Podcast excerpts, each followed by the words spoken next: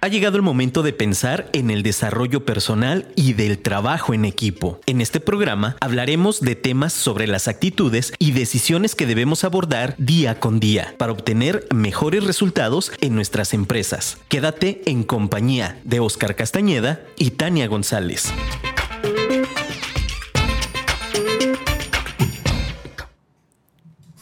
Los hábitos son factores poderosos en nuestras vidas, dado que se trata de pautas consistentes, a menudo inconscientes, de modo constante y cotidiano, expresan nuestro carácter y generan nuestra efectividad o inefectividad.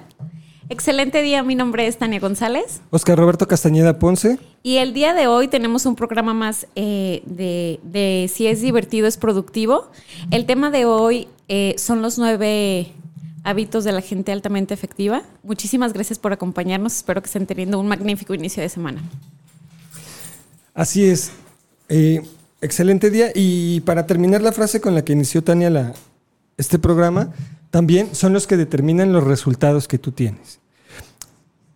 Este programa y el siguiente vamos a hablar de las cosas más importantes que tenemos que cuidar para cualquier persona y obviamente para cualquier equipo de trabajo que es el tema de los hábitos. Entonces, estos programas los vamos a dedicar para entrar en esta filosofía que nos dejó Stephen Covey, y que tiene que ver justamente con cómo las personas pueden ser más eficientes. Digamos que es muy famoso para, Stephen Covey, o, es, muy famoso, muy conocido este libro que, publicó hace ya muchos años, que son las siete, los, los los siete hábitos de la gente altamente efectiva.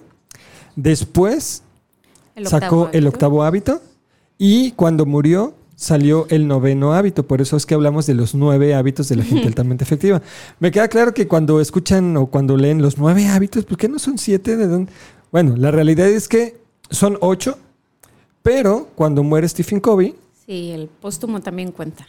Y de ahí es de donde sale el póstumo. Entonces, este cuando ustedes vean información de los siete hábitos de la gente altamente efectiva, seguramente es alguien que leyó un libro y entonces les quiere platicar lo que leyó. Y cuando vean los nueve hábitos de la gente altamente efectiva, se van a dar cuenta que es gente que tenemos años siguiendo a COVID, que sabemos cómo funciona todo esto, que hemos implementado esa, esa mentalidad y estos hábitos. Filosofía de vida. Esta filosofía de vida para nuestras personas y para nuestros equipos. Entonces, por eso es que queremos compartir este tema.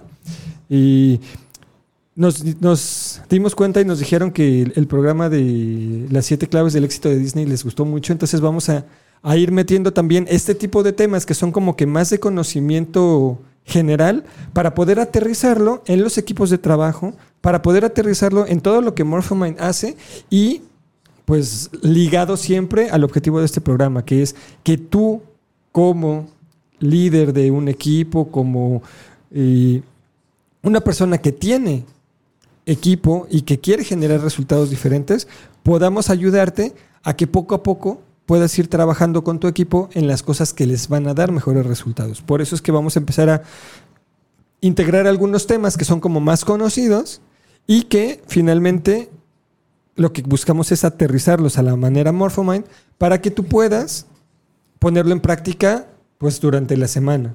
Y así que cada semana que tú vienes escuchando este, este programa con nosotros, pues entonces puedas ir avanzando poco a poquito con tu equipo. Así es que vamos a hablar de los hábitos y empecemos justamente por esta parte de que, bueno, un hábito es lo que hacemos de manera normal, regular, consistente y que empezamos a hacer o que comenzamos a, a notar incluso sin pensarlos. Digamos que el hábito más común es pues el respirar. O sea, difícilmente tú piensas en, ah, voy a respirar, espérame poquito. O sea... Eh, no eres consciente de la respiración, o sea, eso es algo que haces en automático. Y bueno, tristemente vemos que el problema más grande del COVID es justamente cuando se interpone en la respiración. Y entonces es cuando ya vemos que la gente no lo puede hacer y entonces, pues bueno, tanta gente que hemos perdido pues estos meses, porque ya no puedo decir este año, sino ya estos meses que, llevamos en pandemia, justamente por eso, ¿no? Pero la realidad es que, como todo, no valoras lo que tienes hasta que dejas de tenerlo. Y entonces nunca habías valorado el hecho de que tú puedes respirar todo el tiempo, todos los días, sin ningún problema. Y cuando no lo puedes hacer, es cuando batallamos y es cuando sufrimos, ¿no? Y con los resultados, pues que suelen ser muy malos y, muy tristes para tanta gente que conocemos. Seguramente en tu círculo cercano, cada vez más hay personas que sabes que han pasado por eso, que están pasando por esto, que han perdido gente, que han perdido familia. Y bueno, el hábito de respirar es algo que nosotros hacemos sin pensar. Eso es a lo que llega un hábito. A que algo que tú haces consistentemente llega a ser algo que tú no tienes que pensar por hacerlo. Por ejemplo, otro hábito muy común. El otro hábito muy común es cuando tú te levantas, ¿qué es lo primero que haces? La mayor parte de las personas lo que hacen cuando se levantan es Ir al baño. ir al baño. Entonces es algo que inconscientemente tú no tienes que pensar de, ah, y me voy a despertar para después ir al baño y ent-". no, o sea, te despiertas y automáticamente te levantas, pasas al baño y entonces ahora sí ya regresas y ahora sí que estoy, ¿no? ¿Qué tengo que hacer? Me vuelvo a dormir, me, vuelvo, me levanto, me preparo el desayuno, me meto a bañar. Cada quien tiene un hábito diferente. E incluso podemos pensar que a lo mejor los hábitos son de lunes a viernes o sábado y al domingo tienes hábitos distintos, que finalmente también son, porque es todos los domingos hago tal cosa. Otro de los hábitos muy comunes es, por ejemplo, todos los días que tú sales en la mañana a trabajar, regularmente te vas a la misma hora, La por el- misma ruta. en la misma ruta, escuchando lo mismo en el radio, o tomando el mismo camión, o yendo por el mismo lugar. Esto es otro hábito. Es algo que tú haces de manera Automático. cotidiana, sin darte cuenta, y que sabes que, ok, así es.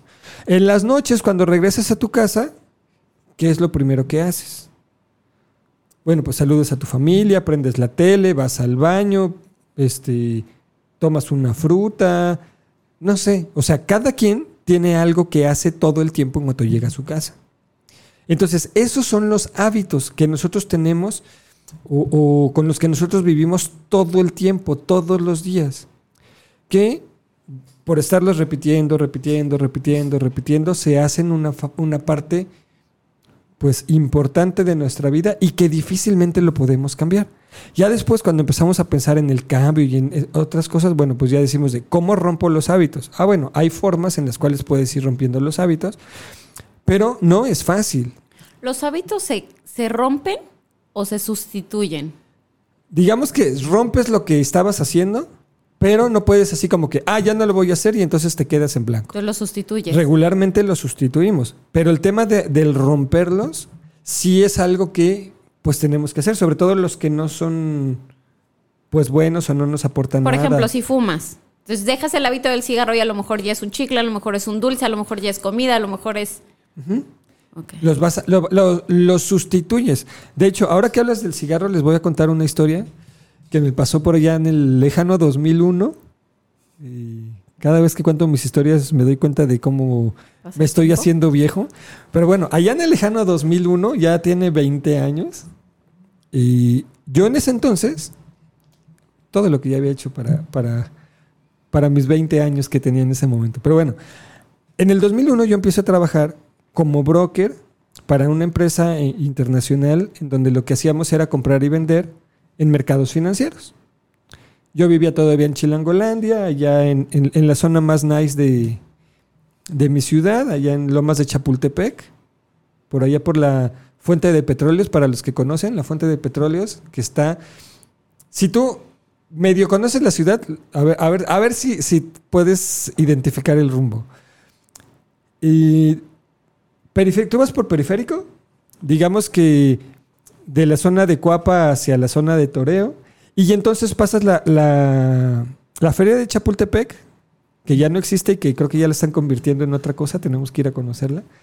Y, y por ahí tú llega el momento en el que vas a cruzar con Reforma, que es en donde está el Auditorio Nacional. Entonces, a mano derecha está el Auditorio Nacional, a mano izquierda está la fuente de petróleos, que esa avenida es una avenida muy bonita, llena de camellones y de flores y de árboles, que nos lleva a la mayoría de las embajadas que están en la Ciudad de México. Es toda esa zona, que así como la zona muy nice de, de- de Chilangolandia, Esa al final, donde termina esa avenida, empieza la carretera para Toluca y entonces, pues bueno, ahí es una salida para Toluca, ¿no? No es la salida fea de constituyentes, sino que es allá la zona, pues bonita de reforma. Bueno, ahí es lo más de Chapultepec. En el 2001 mi edificio era como wow porque eran edificios automatizados de esos que tú entras y se prenden las luces, se pide el elevador, o sea, cosas que hoy ya son como que más comunes. Cotidianas. Hace 20 años era así como que, ¿qué onda, no? Cosas muy extrañas, eran edificios inteligentes. Bueno, yo cuando trabajé ahí, el tema de la presión financiera, de ser broker, de estar en los mercados, es muy complicado. Es muy... Tienes una carga muy pesada sobre tus hombros. Finalmente, pues un- un- una persona que se dedica a inversiones lo que hace es manejar el dinero de las personas. Y si a las personas les cuesta mucho trabajo manejar su dinero, cuidar su dinero, ganar su dinero, pues imagínate lo que es tener la responsabilidad del dinero de otras personas. Bueno, el punto es que la mayoría de las personas que se meten en esas cosas Fumaban. se vuelven muy ansiosos por esto de la presión, del estrés, de todo esto, y entonces pues fuman, ya sabes, como desesperados, ¿no? Vean la película de Lobo de Wall Street para que sepan de lo que estamos hablando, y entonces ahí eh, Belfort, pues él se, se mete ya en otras cosas mucho más pesadas que el cigarro, ¿no? Pero pues se fuman todo. Bueno, en ese momento, cuando yo pues empecé a, a- a- conocer eso, a sentir eso, y obviamente cuando cierra el mercado, pues así como que todos ya se relajan, nos bajamos del edificio, y entonces pues, todo el mundo saca sus cigarros. Yo, en la vida hasta mis 40 años, nunca he intentado fumar. Y en ese momento, pues obviamente tampoco lo había hecho, y pues así de, toma uno para que te relajes. Y digamos que mi yo consciente a los 20 años decía, no, es que si yo ahorita agarro un cigarro, Ya no lo voy difícilmente lo voy a poder dejar. Tuve afortunadamente una, una familia que, que me enseñó muchas cosas y bueno, en mi casa ni mi mamá ni mi papá fumaban, ni tomaban, digamos que por eso soy como que tan aburrido. Este, gracias, gracias, Ah, no. a, gracias a lo que me enseñaron mis papás.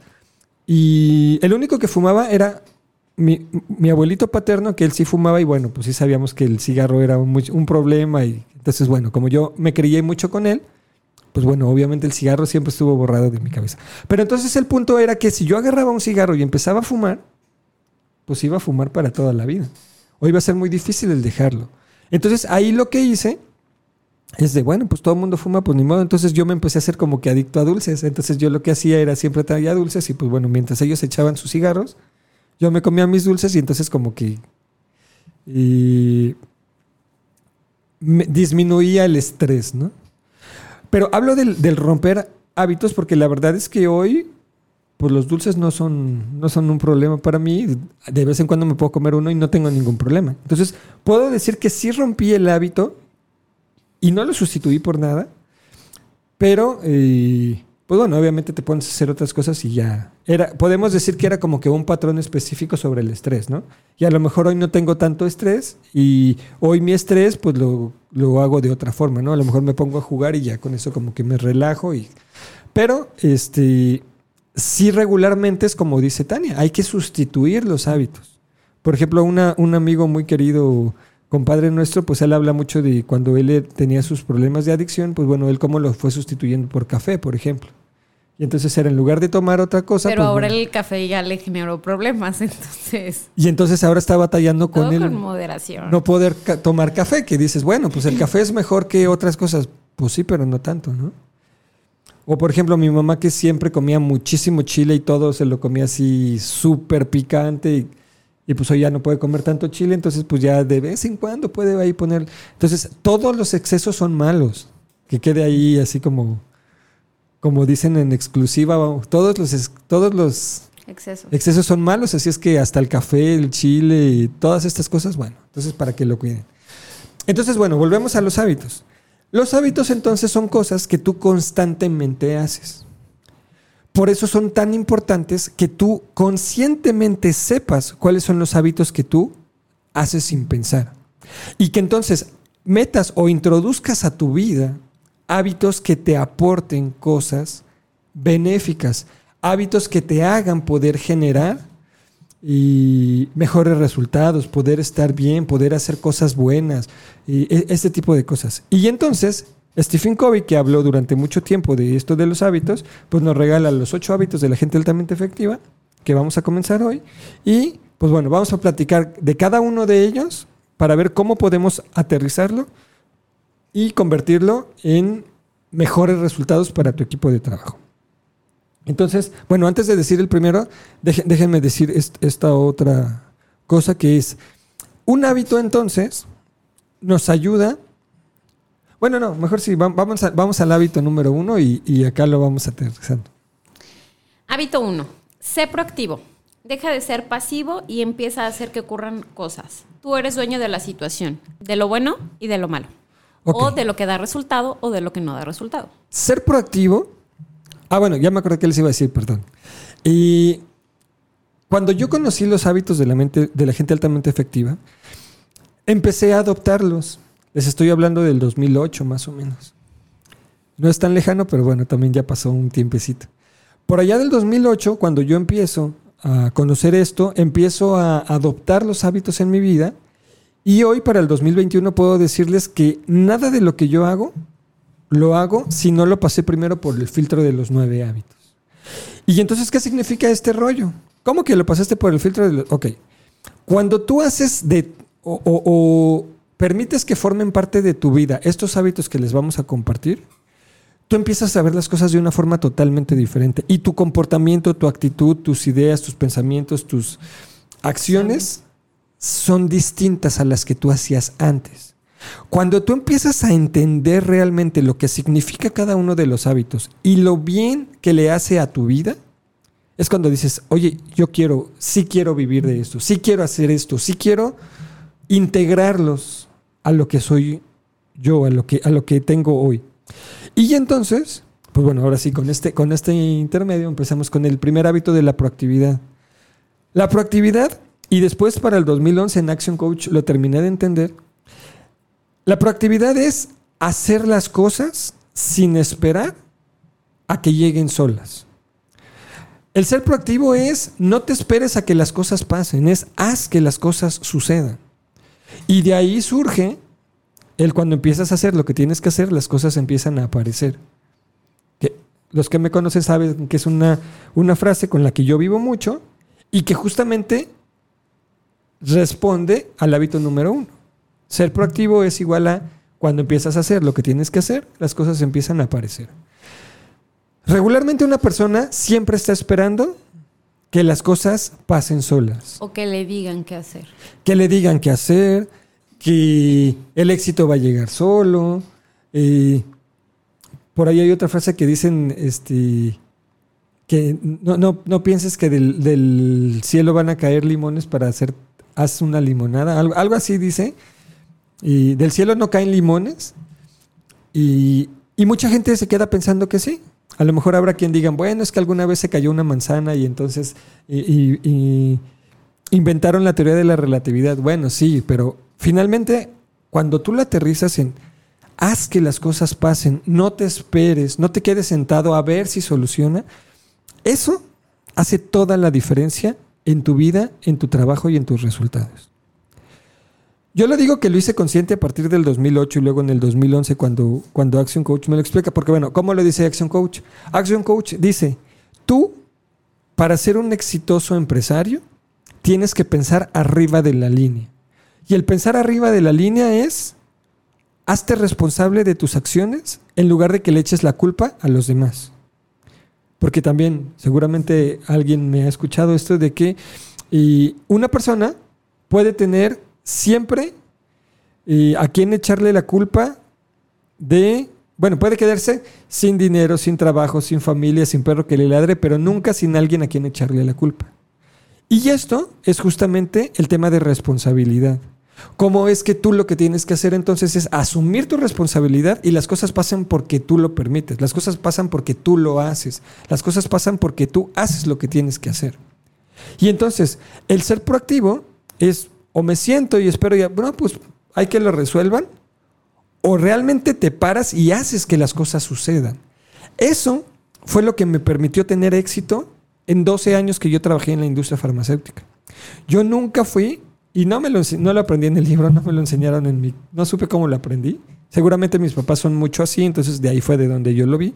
Pero Yo no me esperaba, y se los he platicado aquí muchas veces cómo solucionar problemas con el almacén, con calidad, con producción. Yo no me esperaba, ah, oye, necesito esto. Ah, sí, este, no, pues déjame ver, este, pues dile a tu jefe que tu jefe le diga al mío. O sea, no. ¿Qué era lo que es Hay que resolver esto. ¿Qué hacemos para resolver las cosas? Y entonces hubo momentos en el que yo aprendí a usar el montacargas porque yo me subía al montacargas y entonces yo bajaba las cosas y yo cargaba las, las cajas y yo subía las tarimas y, o sea, se necesitaba hacer algo, es, ok, vamos a hacerlo. De hecho es un problema, eso yo digo que es muy chilango porque la verdad es que, pues sí, los chilangos solemos ser así. Por ejemplo, tú vas a un restaurante y allá es muy común que este, pues de repente llegas y a veces, pues como hay más gente, como, pues no sé, estás, por ejemplo, vas a, vas a comerte unos, no sé, unas tostadas, unos tacos, un algo así, y entonces sabes que regularmente ahí tienen un, un refrigerador con las bebidas, refrescos o cervezas. O... Entonces para nosotros es muy común, pues llegas, te sientas, pides, y te paras y agarras el refresco tú y te lo abres y lo... O sea, ¿para qué me voy a esperar a que un mesero me haga caso y que entonces venga y que le diga, oiga, ¿me puede pasar por favor un refresco? Y entonces vaya por el, al refri y entonces regrese y me lo... Cuando el refresco está a 10 metros de mí, pues me paro, voy y regreso. O sea, eso es muy común. O con las servilletas o con los limones o con cualquier cosa así de que, oye, pues te paras y vas por él, ¿no? Es algo que no mucha gente hace, no mucha gente lo comparte y son más de, ah, bueno, pues aquí me espero. A lo mejor está, pues es algo que tú haces, es el hábito que tienes, pero eso determina qué tan proactivo o no proactivo eres. Y entonces justamente los resultados mejores son cuando tú eres proactivo, cuando las cosas no se te atoran, cuando no dependes de tantas cosas para que las cosas pasen, sino que sabes que tú tienes la facultad de hacer que las cosas pasen. Y entonces cuando nosotros empezamos a meter a nuestra vida el hábito de ser proactivo y de no esperarnos, que bueno, ojo, no, esto no es lo mismo a que seas este ansioso, desesperado. No, o sea, realmente va por la connotación correcta de yo no me voy a quedar esperando a ver cuándo se resuelve, yo lo voy a resolver. Es como lo que decía Sebastián en La Sirenita, ¿no? que dice, cuando quieres, si quieres que las cosas se hagan bien mismo, eh, si quieres que las cosas se hagan bien, hazlas tú mismo. Y entonces es cuando se pone a cantar después de que eh, es, ¿cómo se llamaba el, la gaviota? Scooter, es, cantaba horrible. Acuérdense ahí en la escena de, de, la sirenita cuando le va a dar su beso ahí muy romántico a Eric. Bueno, pues desde la sirenita nos lo enseñaron, 1997. Entonces, y ser proactivo tiene que ver con eso. ¿Cómo lo puedo aterrizar a los equipos de trabajo? Deja de estar esperando que alguien más venga a resolverte las cosas. Haz que las cosas pasen. Tú necesitas una información, no mandes un correo y te esperes cinco días a que te los contesten y entonces después te quejes porque es que yo lo pedí hace tres días y no me han dado la información. Agarra el teléfono, háblale, párate y ve y dile, oye, por favor, ¿me puedes ayudar con esto? Oye, fíjate que necesitamos hacer esto otro. O sabes que hay un problema que una materia prima viene atrasada, que no va a poder llegar, que necesitas algo urgente. Párate y dile a la gente, ¿sabes qué? Vamos a tener este problema, vamos resolviéndolo, ¿qué hacemos? Deja de lado este mal que existe en todas las empresas y lo reto a que me digan, en mi empresa nunca ha pasado, que es, ah, yo voy a mandar un correo cuando sé que va a pasar algo para echarle la culpa a alguien más y que cuando vengan y me reclamen yo saque el correo y diga, yo les avisé, pero pues si no lo hicieron no es mi problema. Vamos a quitarnos el no es mi problema de la cabeza. Vamos a quitarnos eso y vamos a pensar en cómo resuelvo las cosas, qué tengo que hacer y a todos los niveles. Desde pararte por un refresco, desde hacer que las cosas pasen, desde evitar que pasen los problemas, desde se va a caer ese niño, se va a caer ese niño, se va a caer ese niño, te dije que se iba a caer, haz algo párate y quita la, condición de riesgo, agarra al niño tú y baja. O sea, cosas desde ahí nosotros podemos hacerlas diferente cuando empiezas a pensar en ser proactivo. No dejes las cosas para después, sino que haz que las cosas pasen. uno de los problemas más grandes de los mexicanos, según dice el doctor Mauro Rodríguez en su libro y La excelencia del mexicano, es justamente esto. Y Napoleón Hill también lo habla. Dice que uno de los problemas más grandes de las personas es la dilación habitual. La dilación habitual es dejar las cosas para después. Igual a somos mexicanos y todo lo dejamos para el final. Ok, eso es lo mismo. Dentro de nuestro ADN, dentro de nuestra idiosincrasia, está muy metido él. Déjalo para el final, no te preocupes. Al rato, luego, mañana. ¿Y cuándo lo hacemos? Nunca. Ahorita. Ajá. El ahorita así, que no oye, tiene- Ajá, el de las mamás. ni, Oye, haz esto. Ah, sí, ahorita. Y tú ahorita pasan. Por ejemplo, nosotros con Lía, y pues también ya sabes, el, el típico a comer, ¿no? O cualquier cosa. Pues regularmente contestas voy, porque si no contestas, pues la mamá se enoja porque te estoy hablando y no me haces caso. Bueno, entonces, al menos hemos aprendido que contestas con un voy. Ajá.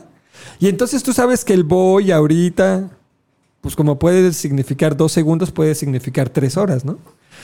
Entonces, Lía es muy chistoso porque está chiquita, está aprendiendo. y ahora, cada que le dice, Lía, esto, voy, y lo hace, ¿no? O sea, ella, no entiende todavía que el voy es en lugar de hacerlo. Y está padre porque siempre dice voy y va y lo hace. Pero lo tiene muy clavado. Esto. Entonces, obviamente, pues todos nosotros vivimos con esto del voy o del ahorita. Ok. Haz que tu voy y tu ahorita realmente sean ya. Es sé proactivo, no esperes a que las cosas pasen. Antes de continuar con el segundo hábito, vamos a ir a un corte comercial y regresamos. Continuamos. Bueno, entonces pasamos al segundo hábito. Ten un fin en mente. Céntrate en tus principios y ponte metas y objetivos. O comienza con un fin en mente. Eh, ¿De qué se trata este hábito? Este hábito nos dice que siempre tienes que tener muy claro qué es lo que vas a hacer. Digamos que es el factor número uno de las metas. Tú no puedes iniciar un día si no sabes exactamente qué es lo que tienes que hacer. Y Bueno, no sería lo mejor porque eso de no puedes, pues sí, la verdad es que hay mucha gente que sí puede iniciar el día y que sí inicia los días sin ni siquiera tener la remota idea de qué va a hacer. No es lo mejor, pero sí sucede y mucho más de lo que pudiéramos pensar. Me quedé pensando en que ayer estábamos viendo, no me acuerdo en dónde, me quiero acordar en dónde, que decía, no, no debes hacer esto. Y la, la otra persona le dijo, no debo, pero sí puedo hacerlo. Y, y bueno, como que, como que ligando este tema de los hábitos y de empezar a hacer cosas distintas, venía mucho. No me acuerdo muy bien cómo estuvo, pero bueno, realmente sí, sí es así de, ok, no es que no puedes, no, que puedes empezar el día sin tener nada. La diferencia está en los resultados. Si tú tienes muy claro qué es lo que vas a hacer hoy para poder llegar al resultado que quieres, entonces te vas a poner a hacerlo.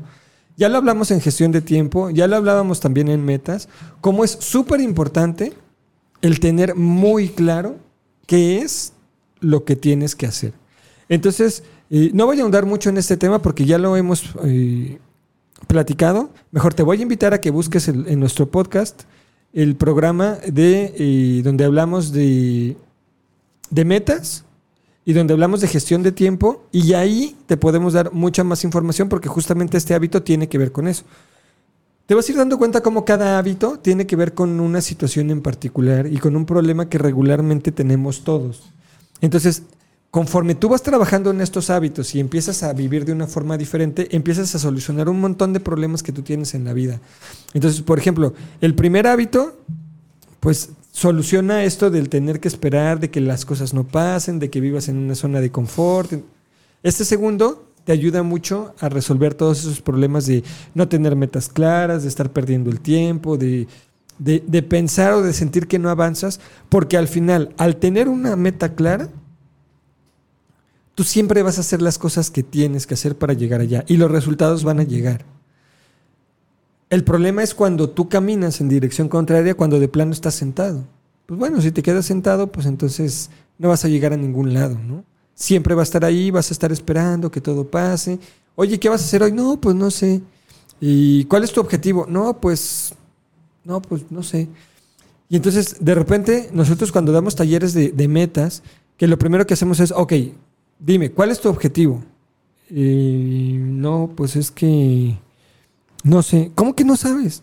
O sea, ¿qué es lo que tú quieres lograr? ¿Qué es lo que... No, pues la gente es muy fácil que te diga qué es lo que no quiere, pero que te diga qué es lo que sí quiere es complicadísimo. Entonces, el segundo hábito, que es el de empieza con un fin en mente, es debes de tener muy claro qué es lo que tú quieres para poder buscarlo y entonces caminar para allá. No puedes hacer que tu vida dependa como si fuera una veleta.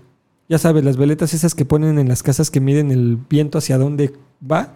Bueno, pues las, las personas veletas son aquellas que, pues bueno, un día es hacia donde la gente las lleve y entonces, no, pues hoy voy para allá, bueno, y luego voy para allá, no, pero es que... Entonces, finalmente direcciones, pues tienes mil, ¿no?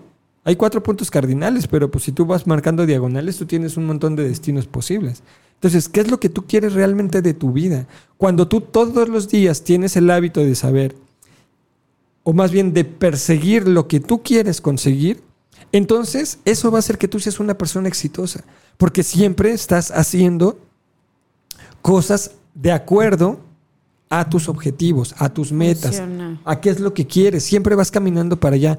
Puede ser que te equivoques, puede ser que no lo hagas del todo bien, pero al menos estás caminando para allá y todo ese camino que llevas te termina sirviendo. Y entonces todo ese trazo que tú ya hiciste, todo ese avance, esa, esa brecha que ya abriste, va a servir para cuando realmente te encuentres en un camino diferente, cuando tengas como que más, más eh, apertura posibilidades, o no sé cómo decirlo, de que ya las cosas están pasando. Entonces, hábito número dos de la gente altamente efectiva es empieza con un fin en mente.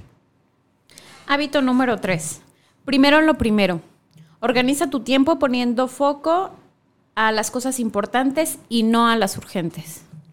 Primero, lo primero es el tercer hábito de la gente altamente efectiva y de aquí sale todo un libro de Stephen Covey que ya lo platicamos también. No voy a ahondar mucho porque te, invito a que vayas al, al podcast donde hablamos de prioridades, el de primero lo primero, en donde justamente primero lo primero es siempre saber, más bien, ¿se acuerdan que hablábamos alguna vez del cuadrante 2 de Stephen K- Covey donde decían que las cosas eran importantes, no importantes, urgentes, no urgentes? Y yo les decía que eso la gente no lo entendía, que más bien le cambiábamos las palabras y que yo lo explicaba y se los expliqué en, en- en un programa de Si es divertido es productivo, hablando de qué es lo que te acerca de tus- a tus objetivos, qué te aleja a tus objetivos y qué puedes hacer en cualquier momento o qué tienes que hacer específicamente en un momento, ¿no?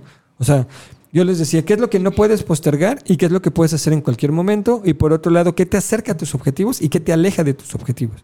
Bueno, eso tiene que ver con primero lo primero.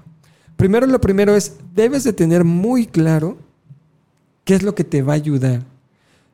Cuando hablábamos de gestión de tiempo, por eso el hábito 2 y el hábito 3 tienen mucho que ver porque son ambos de gestión de tiempo. En el programa de gestión de tiempo abordamos ambos eh, hábitos. Bueno, eran puntos, pero hoy, hoy van a saber que son hábitos, en donde hablábamos justamente de eso, de que tú tienes que tener muy claro cuáles son tus prioridades. Y para sumar en es- a, ese, a, ese, a ese tema que ya puedes escuchar en el podcast de, gestión de tiempo, vamos a sumarle un ejercicio. Te voy a dar un ejercicio que hacemos en los talleres de metas para que lo hagas. ¿Cuál es este ejercicio? Son, bueno, vamos a hablar de este ejercicio. En un momento en el que tú quieras reflexionar, en el que tú quieras identificar cuáles son las prioridades en tu vida, haz un ejercicio eh, en el cual tú digas, ok, voy a poner las prioridades en mi vida, algo que es súper importante. Si tú no sabes cuáles son las prioridades en tu vida, aguas, porque entonces puedes estar sufriendo mucho en diferentes ámbitos de tu vida. Entonces, ok, ¿cuáles son mis prioridades? Ponte a pensar en quiénes son las personas, elementos, cosas más importantes para ti. Y entonces aquí tú puedes pensar en tu pareja, puedes pensar en tus hijos, puedes pensar en tus padres, en tu trabajo, en tu proyecto, en tu negocio, en tu salud, en tus hobby. aficiones, en tus hobbies, en tus gustos, en tus lujos. Y en, pues bueno, prácticamente todo, ya, lo dije, pero si a ti lo que te gusta es, no sé, las series, o jugar algún deporte, o ver algún deporte, o cualquier cosa de estas, entonces tú ten muy claro cuáles son y entonces anótalas. Haz una lista en donde escribas 30 cosas o 18, las que tú quieras, 30 o 18. Tú vas a escribir todas y cada una de las cosas que para ti sean más importantes. Las anotas. Una vez que ya tengas las actividades o las personas o los libros o las series o los deportes o lo que tú quieras, vas a tomar esa lista que tú escribiste, ya sea de 30 o de 18, y entonces la vas a reducir. Si tenías una de 30, pues ahora haz una de 20. Si tenías una de 18, ahora haz una de 10. ¿Qué es lo que vas a hacer? De esos mismos que ya leíste, vuelve a escribir a un lado los 20 que son más importantes. No te preocupes por numerarlos del 1 al 20. Si el 20 es el más importante, está bien. Si el 15 es el más importante, está bien. Lo único que queremos ir descartando es ir identificándolos y descartándolos. Entonces, ok, 20, sale. ¿Vas a anotar 20 o vas a anotar 10? Y luego, de esos 20 o de esos 10, vuelve a, si son 20, pues ahora anota 10, si son 10, anota 5. Y entonces, ¿cuáles son los más importantes para mí? O sea, los vas haciendo así, después si tienes 10, lo haces en 5, y ya llegas a este de 5, y entonces, ya que tienes 5, pon 3. Y si quieres, quédate con esos 3. No te voy a decir que elijas uno. Pero entonces, ya que tienes las listas, ahora vamos a, en una hoja de papel, vas a dibujar un círculo. Le puedes poner yo, le puedes poner tu nombre, le puedes poner tu foto, como tú lo quieras, tan producido como tú quieras, o en una cartulina, en donde tú quieras. Vas a poner yo. Una vez que pones yo, vas a dibujar una órbita. Una órbita pues, es una raya alrededor, ¿no? Digamos que una, un círculo. Y entonces en esa primera órbita vas a poner tu última lista. Los tres personas que quedaron, a las tres cosas que quedaron. Y entonces las vas a poner ahí. Una vez que ya tienes esas, entonces abres la siguiente órbita. Entonces, bueno, pues ¿cuántas tienes que te quedaron en la otra lista? No, pues solo dos. Bueno, pues pones dos. O fueron cuatro. Vas, vas rellenando, digamos que las siguientes órbitas.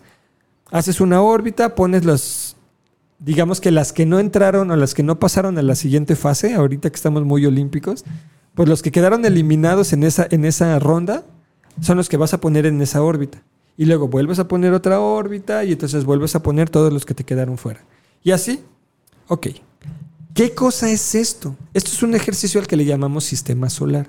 El sistema solar es un sistema, como bien lo dice, pues se llama sistema solar porque gira alrededor del Sol digamos que el Sol es el centro de pues, la galaxia donde nosotros vivimos. Aquí en este ejercicio se trata de que tú te conviertas en el Sol. Y entonces quiere decir que todo va a girar alrededor tuyo o en torno a ti. Y entonces el ejercicio sirve para que tú realmente identifiques qué es lo más importante para ti, cuáles son las mayores prioridades, qué es lo prioritario en tu vida. Y entonces, una vez que tú veas quiénes están en la primera órbita y luego en la segunda y en la tercera, viene el ejercicio más importante que es, ok, ya que tengo identificado mis prioridades, ¿qué tan... Y... Ay, es que no puedo decir honesto. Estoy pensando en otra palabra, pero se me fue. ¿Qué tan congruente eres en tu vida? ¿Las personas o las cosas que están en tus primeras órbitas son a los que más atención le pones? ¿O son los últimos? Porque para mucha gente puede decir, ah, lo más importante son mis hijos. Ajá, son tus hijos y los conoces, hablas con ellos, los ves. O tú te vas a trabajar antes de que se despierten y regresas cuando ya están dormidos y los fines de semana no quieres saber de niños porque te estresan. Y entonces, ojo, porque si resulta que según tú, lo más importante para ti son tus hijos y ni siquiera los conoces, pues entonces ahí estás en un problema. Y cuando te haces consciente de los hábitos, dices, ok, ¿qué significa?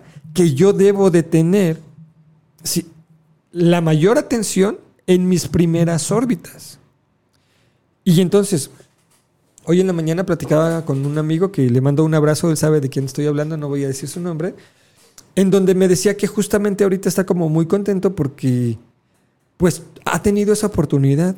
Le tocó como una sacudida de repente en donde le hicieron darse cuenta de que a lo mejor trabajaba mucho, de que no estaba viendo a su familia lo suficiente y entonces hubo ahí una sacudida que de repente lo hizo volver a esta parte de, ah, ok, ahora estoy de nuevo aquí con mi familia. Y entonces empezó a valorar muchas cosas que antes no lo había visto y ahora vuelve otra vez con una oportunidad, pero estoy seguro que ahora va a ser una persona diferente, porque ahora que ya entendió que sus prioridades estaban un poco mal enfocadas, ahora ya le va a dedicar más tiempo y una prioridad más grande a lo que se dio cuenta que es valioso para él. Y entonces eso está muy padre. Entonces le decía, felicidades que tuviste esta oportunidad. Y, yo regularmente digo que cada vez que te pasa algo, muchas veces no entendemos cómo es que algo o por qué es que nos pasan las cosas. Y entonces yo digo, no importa qué es lo que te pase, sino qué es lo que haces con lo que te pase. Porque justamente el saber qué haces con lo que te pase es lo que te hace crecer, es lo que te hace aprender. Y entonces siempre nos vamos a dar cuenta de que hay cosas malas en nuestra vida, pero cuando tú volteas, una vez que ya avanzaste y que volteas y dices, oye, es que eso sí fue muy malo. Sí, pero gracias a eso... Me dejó tal cosa. Aprendí esto, tomé este camino, cambié aquí, cambié allá. Yo le decía, gracias a eso pudimos reencontrarnos después de 20 años. Si no hubiera pasado eso, pues él ni me hubiera hecho en la vida, ni yo tampoco a él, ¿no? Y entonces, pues me queda claro que de aquí en adelante vamos a hacer un montón de cosas juntos. Entonces, y, y que nos aportan mucho a ambos. Entonces, eso es justamente a lo que nos puede ayudar cuando tú entiendes el hábito de primero lo primero. Entonces, si tú hoy no sabes cuáles son tus prioridades o cómo los vas a poder llegar ahí, haz este ejercicio de la hoja. Y te invito a que ayudes a tu gente a que haga lo mismo. Aterrízalos. Un coach, si yo ahorita trajera mi cachucha de, de coach de Action Coach, yo te podría cobrar 80 mil pesos por esto que te voy a decir. Para alinear tu vida, tu trabajo, tu familia, todo, necesitas hacer un ejercicio. Y ese ejercicio con el que vamos a alinear es el que te acabo de dar gratis en la firma radio. Así es que este es el valor que tienen estos programas, este es el valor de lo que nosotros aquí desde Afirma hacemos gracias a, a Gerson Luis y todo su equipo, donde cada día vienen personas a darte información muy valiosa que a lo mejor como la escuchas así como que, ay, sí, alguien me lo dijo. Pero que cuando realmente te das cuenta que lo que nosotros te decimos, todo lo que vale, lo que cuesta y lo que logra, por eso es que estás escuchando esto y vas a dejar de escuchar cosas que, que no te sirven para nada, ¿no? Entonces, es así, haz este ejercicio y este es el ejercicio de aterrizaje. Este es el ejercicio que hacen los coaches que cobran 80 mil pesos para poder alinearte. Entonces, a ver, vamos a alinearte. ¿Qué es alinearte? Darte cuenta de cuáles son tus prioridades. Primero, lo primero dice, haz primero lo más importante. Si no lo sabes identificar, identifícalo. ¿Cómo lo vas a identificar? Haz estas listas. Es una lista donde veas todas las cosas que son más importantes para ti. Personas, acciones, actividades, y negocios, lo que tú quieras. Y entonces ponlas. Y después velas eliminando y te vas a encontrar que las órbitas más cercanas son las más importantes, a las que les deberías de dedicar más tiempo y que son las que finalmente te van a dar más bienestar para poder tú hacer las cosas mejor. Entonces, ese es el hábito número tres. Espero que les vaya quedando claro que puedan hacer este ejercicio para que de aquí a la próxima semana ya tengan por lo menos cuáles son sus prioridades, qué es lo que tienen que trabajar para poder llegar a tener mejores resultados. Hábito número cuatro. Piensa en ganar, ganar. Busca siempre la mejor situación para todos, que todos salgamos beneficiados. Buscar un término medio, una tercera solución. Piensa en ganar, ganar es algo que ya tiene tiempo. La verdad es que conocí el ganar dando y me gusta más. Pero el pensar ganar, ganar es, deja de pensar cómo me friego a los demás. O deja de lado eso de que el que no tranza no avanza. Todas esas cosas finalmente no nos van a llevar a nada bueno. Pero cuando tú metes a tu vida y a todo lo que haces este pensamiento de ¿cómo le hago para que tú ganes también? O sea, si yo gano, tú también ganas. Y entonces cuando ganamos, Crecemos. crecemos. Cuando damos el taller de comunicación, nosotros demostramos en un punto, en el tercer punto de, de comunicación, hablamos como cuando tú ayudas a los demás, te ayudas a ti mismo y siempre terminas ayudando a un tercero. Eso es ganar, ganar. Buscar la manera en la cual otras personas puedan salir beneficiadas de lo que tú puedes hacer, porque eso automáticamente va a hacer que esa persona salga beneficiada, que tú salgas beneficiado y que un tercero también va a salir beneficiado. Justamente déjenme les platico, no, no estaba preparado, pero en- entra como, como, como, ¿cómo se dice cuando algo entra Como muy anillo al dedo. como anillo al dedo. Justamente algo que publicaba hoy en la mañana en, en- en el perfil de, de Morphomile y, y luego lo, lo mandé a- a- al personal. Déjenme les platico que estamos muy, muy felices y muy contentos porque por fin llegamos a agosto del 2021 y ¿qué tiene eso de raro? Que ya terminamos Retos Zapopan. Bravo, por fin, ¿no? Y la verdad es que Retos Zapopan ha sido algo muy interesante para, para nosotros en Morphomind. Nosotros no sabíamos a qué íbamos. Solamente Pero íbamos. pero lo intentamos y lo hicimos. Me acuerdo que antes, cuando salió la convocatoria, yo le decía a Tania, yo voy a ser feliz si al menos llegamos a la fase de pitch, en donde nosotros podemos explicar o decir qué es nuestro negocio y por qué quisiéramos un apoyo para, pues para llegar a Retos Zapopan, ¿no? Ese era, ese era mi objetivo. Mi objetivo era que después de un cuestionario que me tardé como cinco horas en contestar, poder llegar a la siguiente fase que era solo dar un pitch. No que me eligieran. Mi objetivo era llegar a la fase del pitch. Bueno, llegamos a la fase del pitch. De 2.800 proyectos eligieron 60. Uno de los 60, Morphomind. Estamos terminando. El miércoles tengo mi pitch final y vamos a ver si nos eligen para, para llegar a la super final que es ya para levantar capital. O sea, nosotros nunca pensamos en, en llegar a un punto de levantar capital, pero fíjense ya hasta dónde estamos.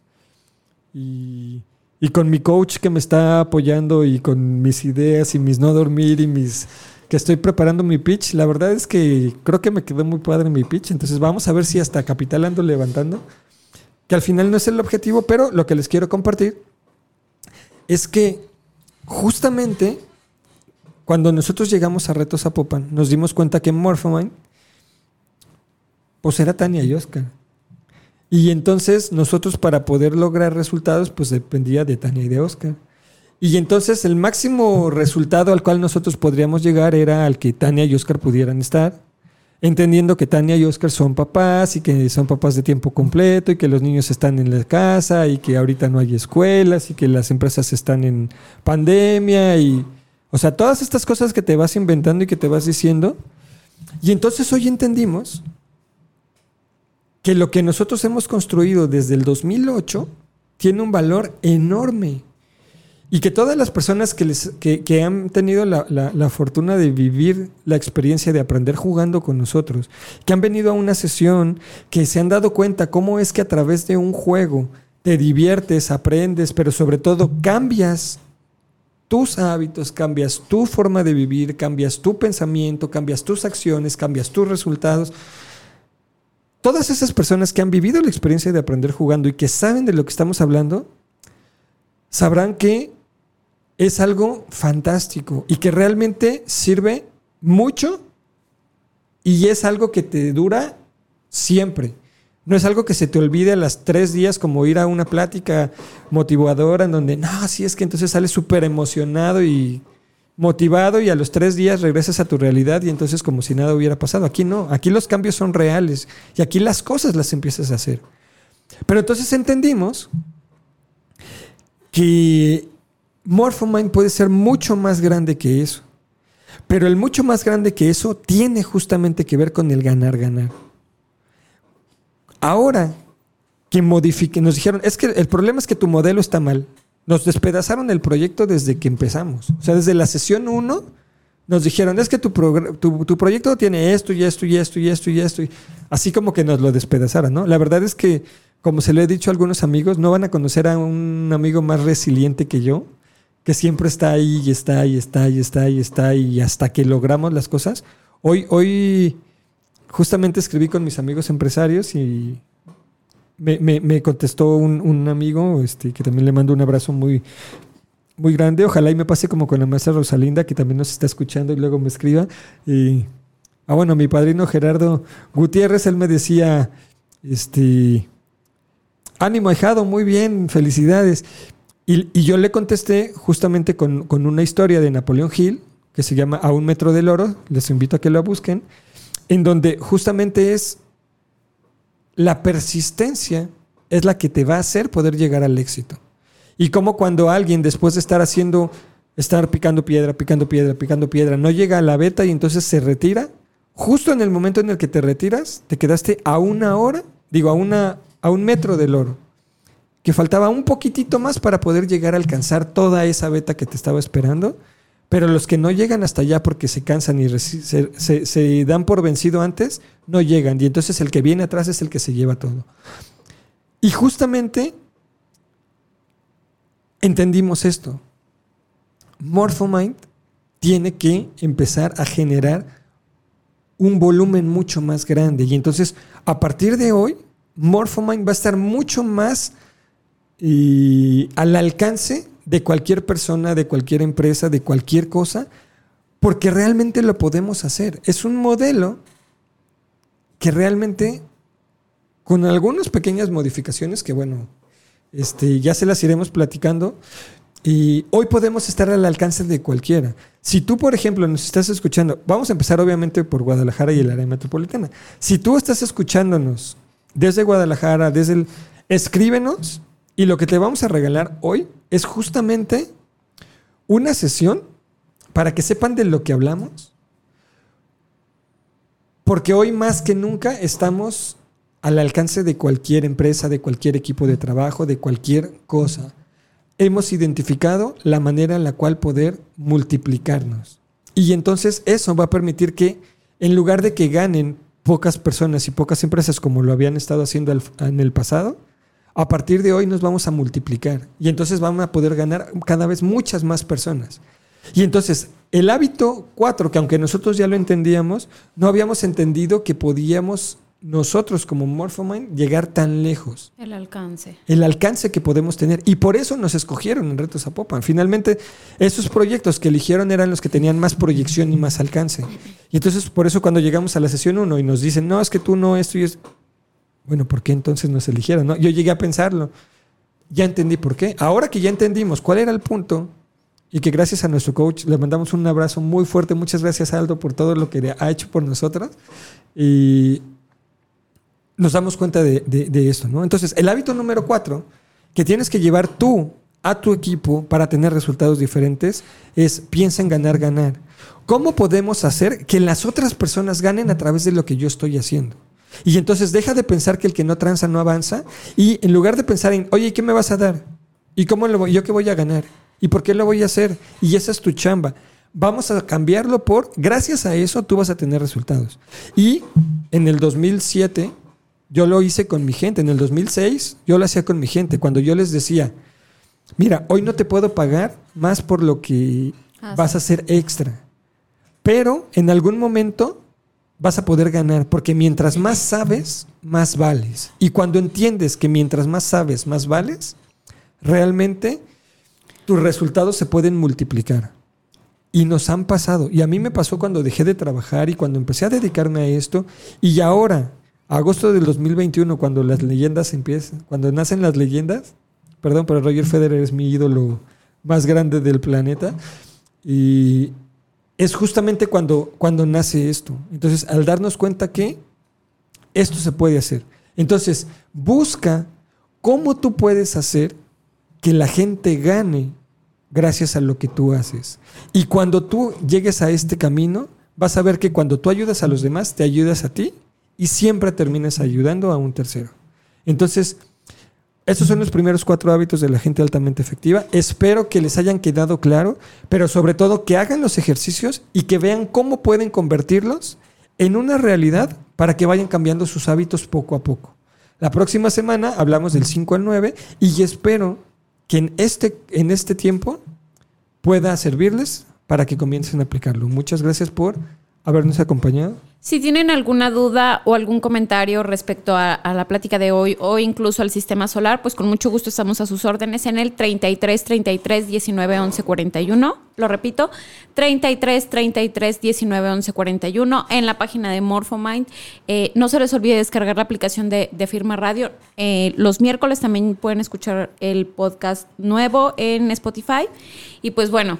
Muchísimas gracias por habernos acompañado. Esperemos que nos puedan acompañar el próximo lunes, que tengan una maravillosa semana y recuerden que si es divertido, es productivo.